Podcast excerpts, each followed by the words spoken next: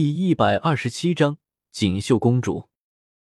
这时，活宝一样的锦绣公主把注意力放到了红雪的身上。你是谁？让我猜猜看。你和月容公主在一起玩，那你也是一位公主了。月容见锦绣公主又信口开河的乱说一气，恨不得把她那张没带把门的嘴给锁上。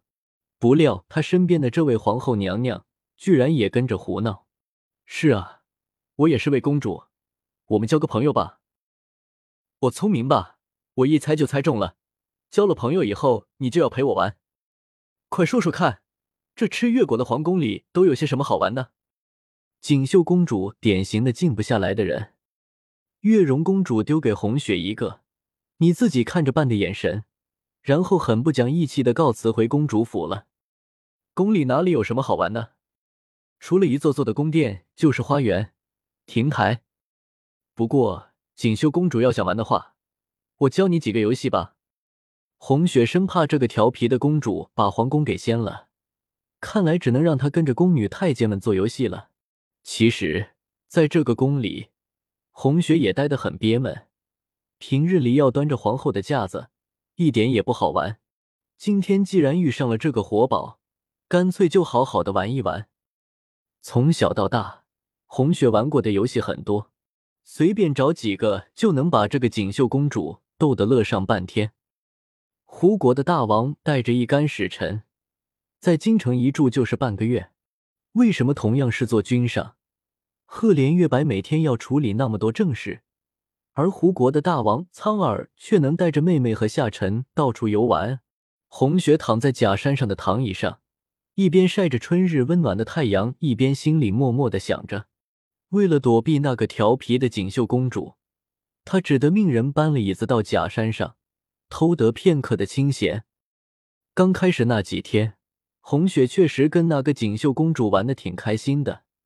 可是时间长了，就觉得累。这个锦绣公主像个永动机似的，活力非凡，真是怕了她了。原来你在这里啊！我都找你找了好半天了，终于还是让锦绣公主给找着了。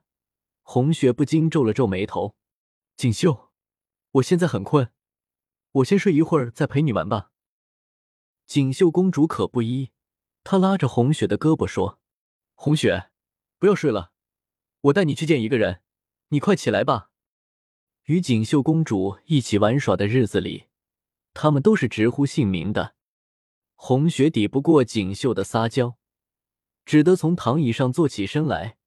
不情愿的跟着他走下假山来，假山下立着一个身材魁梧的胡国男人，他背对着假山站着，抬头看着天上的蓝天白云，沐浴在春日温和的阳光中，很享受的样子。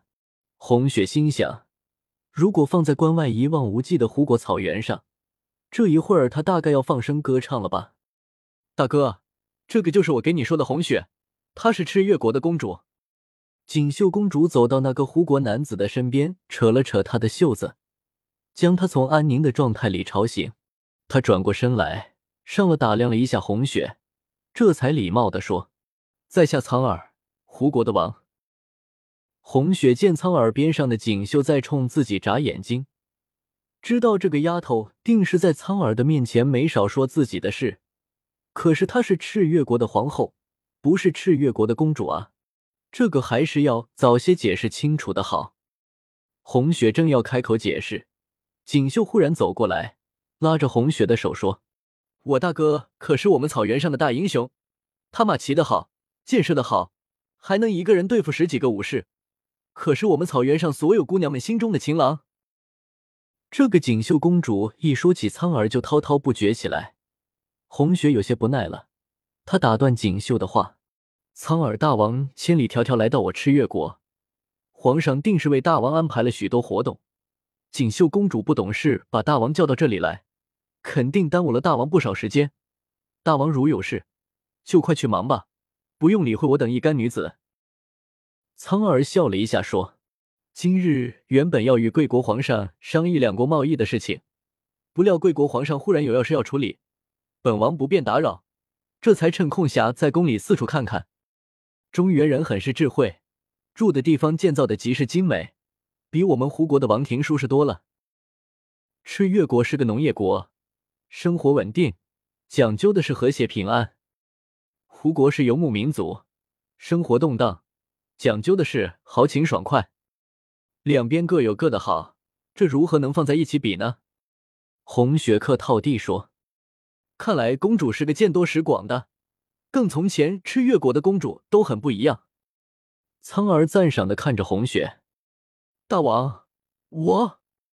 红雪刚准备解释自己不是公主，这时锦绣公主忽然指着空中的一个东西，高兴的大叫：“大哥，快看，那是什么？”红雪抬头一看，锦绣，那个是风筝。